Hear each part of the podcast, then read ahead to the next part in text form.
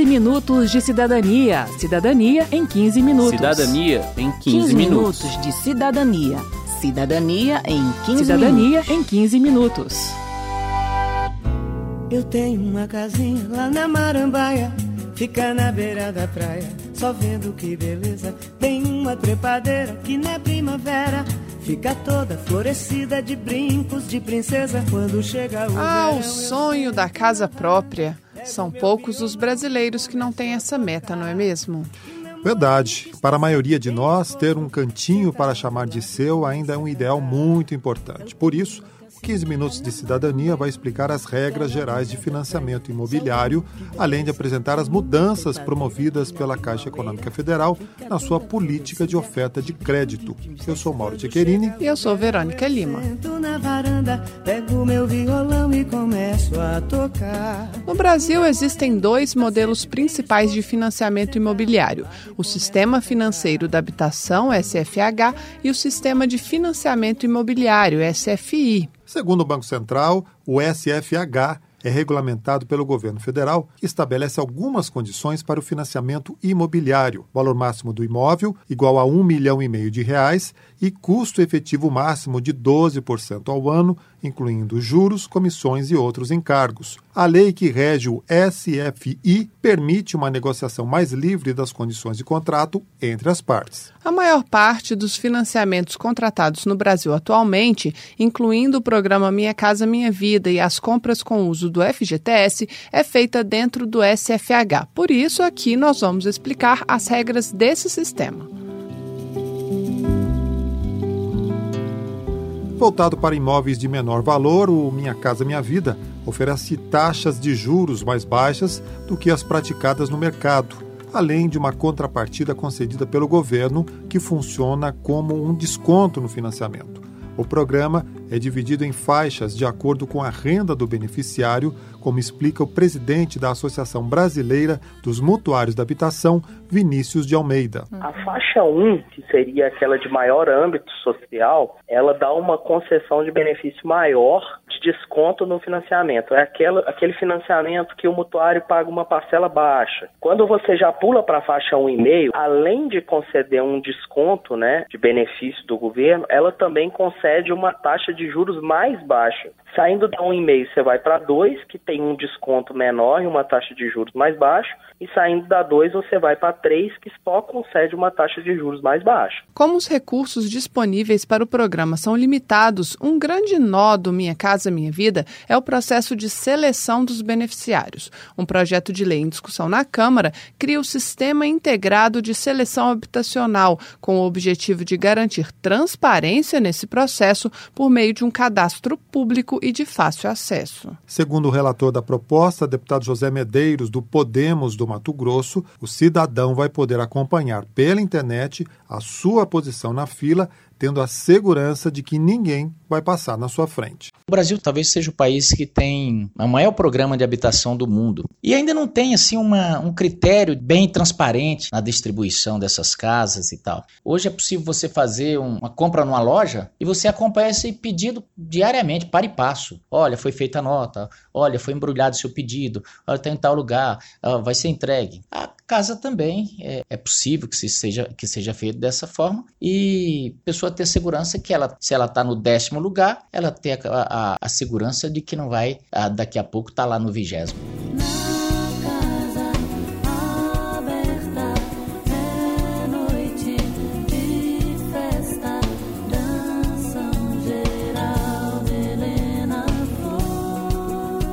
O trabalhador pode usar o saldo do seu FGTS para comprar ou construir imóvel residencial urbano. Esse valor pode ser usado como entrada no financiamento, para amortizar ou quitar o saldo devedor ou ainda para pagar até 80% do valor da prestação. Há alguns pré-requisitos para usar o FGTS. São eles: ter pelo menos três anos consecutivos ou não de trabalho com carteira assinada sob o regime do FGTS não ser titular de financiamento imobiliário ativo pelo SFH e não ser proprietário de outro imóvel residencial localizado no mesmo município em que você mora ou trabalha. Quero saber. Quero saber. As perguntas do cidadão sobre crédito imobiliário foram respondidas pelo consultor financeiro Beto Veiga. Solange, eu gostaria de saber se é feito esse financiamento para quem já tem 62 anos e como é o financiamento para essa idade. Se compensa. Quanto mais idosa for a pessoa, maior será o seguro e menor será o prazo, porque em geral as seguradoras elas limitam o prazo de financiamento, o prazo de seguro para o financiamento. Então ele começa a ficar muito caro para as pessoas que têm mais idade, entendeu? Então ele, a, a operação acaba tendo que ser feita num prazo muito curto. Para o caso dela especificamente, que tem 62 anos, e como há um limite de 80 anos para o financiamento, ela teria só mais 18 anos para financiar. Gilberto Ferreira Neto. Quem financiou meu imóvel foi o Bradesco. Não é uma taxa de juros de 10% ao ano e vi agora que existem novas taxas menores, né? Então talvez seja o caso de eu procurar um novo banco. Eu não sei como é esse processo.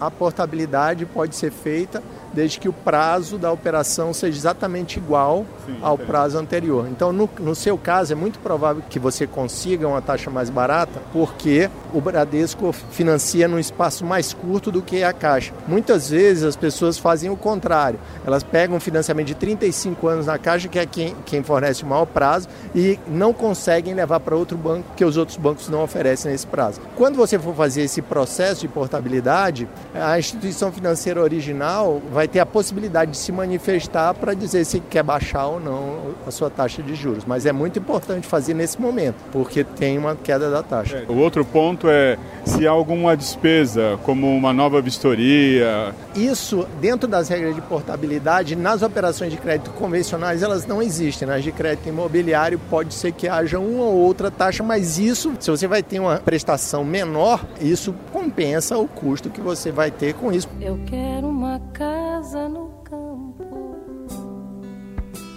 onde eu possa compor muitos rocks rurais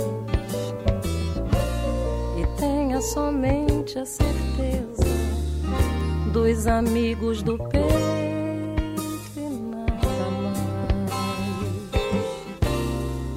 A Caixa Econômica Federal é um banco público, portanto, um dos principais responsáveis por operar as políticas públicas de habitação em 2019, a entidade anunciou redução nas taxas de juros e uma nova linha de financiamento em que as taxas de juros são mais baixas, mas o saldo devedor é corrigido também pelo IPCA, que é o índice que mede a inflação. Atualmente, a correção é pela taxa de juros mais a TR, taxa referencial, que é um índice de correção monetária aplicado para corrigir os valores de poupança, FGTS e financiamento imobiliário.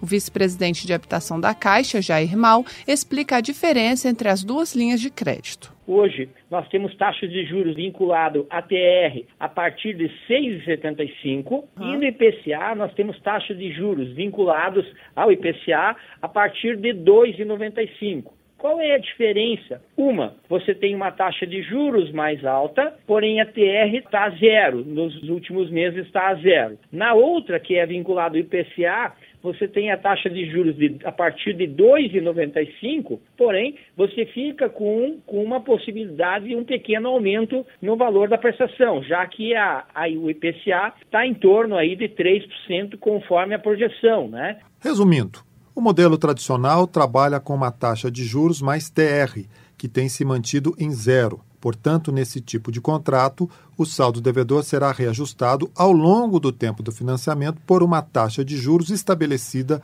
no momento da contratação. Na nova linha ofertada pela Caixa, esse saldo será corrigido por uma taxa de juros menor, mas acrescida do IPCA. O novo sistema é opcional e só vale para novos contratos. O alerta da Ione Amorim, do IDEC, Instituto Brasileiro de Defesa do Consumidor, em relação ao novo modelo, é sobre a possibilidade de aumento do saldo devedor em função de um possível aumento da inflação. Quando a gente lembra que financiamento imobiliário são sempre prazos muito longos, 10, 20, 30 anos, A situação econômica do país ela pode sofrer várias mudanças e levar a históricos de inflação alta como nós tivemos no passado recente, quando as pessoas antes do plano real, contratos que estavam atrelados à inflação, eles subiam absurdamente e os consumidores que estavam vinculados nesse modelo exigiam capacidade de pagar os imóveis. Então isso precisa ser muito bem pensado, porque hoje a gente está numa realidade de baixa inflação, né? Desde de 94, ela vem sendo considerada em patamares aceitáveis, com meta anual de 4,5%, mas dependendo do, do cenário econômico, daqui a 10, 20 anos, isso pode ser sofrer uma outra realidade. O Jair Mal não vê no novo modelo um risco maior de variação do saldo devedor, pois como a economia é toda indexada, um aumento mais forte na inflação se refletiria em todos os índices financeiros, inclusive a TR. Quando nós colocamos a TR hoje é zero, mas a TR não era zero. A TR ela tem uma curva, se nós observarmos 95, 96 até a 18 meses, ela teve uma curva assim, ela acompanha sempre os índices inflacionários, os índices das correções econômicas do país. Mas aí dizer que caso haja um repique da inflação, que só o IPCA vai aumentar, há uma, uma interpretação, daria para se dizer, um pouco tendenciosa. O que não dá para se dizer é que a prestação do IPCA será fixa. Isso ela não é. Mas dizer que ela traz um risco maior em caso de inflação, nós entendemos que era uma, uma hora, um momento excelente. O consultor financeiro Beto Veiga faz outra avaliação. Segundo ele, o ritmo de variação da TR é mais lento e, mesmo com um aumento significativo das taxas de juros no país, a TR não sofreria variação na mesma intensidade. Já no modelo de financiamento vinculado ao IPCA, qualquer aumento da inflação terá impacto direto no saldo devedor. Beto Veiga argumenta que o salário de quem tem condições de financiar um imóvel normalmente não está indexado à inflação. Portanto, o comprador pode sim perder a capacidade de continuar pagando as parcelas em um cenário de variação forte do IPCA. No curtíssimo prazo, não mais do que três anos, o novo modelo pode ser bom na avaliação do consultor, mas para além disso, seria muito arriscado. Não necessariamente uma inflação mais alta, mas uma total incapacidade de alguém alguém dizer quanto que será a inflação daqui a cinco anos. Um exemplo para isso é você entrar nos relatórios Focus, que são relatórios que o Banco Central produz como é, é ele compila com relação às opiniões do mercado. Pegue a projeção de inflação em janeiro de qualquer ano e compare com o resultado da inflação no final do ano. Se você achar algum que tenha batido, você a gente conversa depois, mas assim, porque não bate mesmo. Então, para um ano, imagine cinco, imagine 30. A avaliação do Vinícius de Almeida, da Associação Brasileira dos Mutuários da Habitação, é parecida. O que a gente tem visto é se se mantém a ideia de uma inflação mais segura, né, mais retraída, e um contrato a curto prazo, você tem uma possibilidade dessa nova modalidade ser financeiramente mais interessante para o mutuário. Agora, um contrato a longo prazo e um, uma ideia mais temerária de segurança quanto à inflação, ela faz com que o contrato modelo antigo ele tenha uma segurança melhor e automaticamente implique num pagamento menor pelo próprio mutuário. Vai ficar a critério do consumidor avaliar financeiramente qual que a curto prazo e a longo prazo vai ser melhor para ele. Bem, não importa qual seja a linha de crédito, Vinícius lembra que todo contrato pode ser revisto pela via judicial, caso as condições econômicas sofram mudanças muito intensas. A partir do momento que você tem uma elevação muito grande de uma obrigação deste contrato que torna a prestação excessivamente onerosa para um dos lados e dá uma vantagem manifestamente excessiva para outro lado do contrato, você tem a possibilidade de revisão desse próprio contrato. Então, a gente não, não tem como cravar que o aumento do, do IPCA vai influenciar diretamente no aumento da TR. Porém, o consumidor, o mutuário, ele pode ter certeza que, no, eventualmente, se esses índices eles sofrem um aumento exagerado, existe a possibilidade de rediscussão desse contrato, né? Termina aqui o 15 Minutos de Cidadania, que teve produção de Cristiane Baker, trabalhos técnicos de Carlos Augusto de Paiva, edição e apresentação de Mauro Tchequerini e de Verônica Lima. O 15 Minutos de Cidadania é produzido pela Rádio Câmara e transmitido pelas rádios parceiras em todo o Brasil, como a Rádio Platina FM da cidade de Platina, São Paulo. Uma boa semana e até o próximo programa. Até lá! 15 minutos de cidadania. Cidadania em 15 minutos. Cidadania em 15, 15 minutos. minutos de cidadania. Cidadania em 15 Cidadania minutos. em 15 minutos.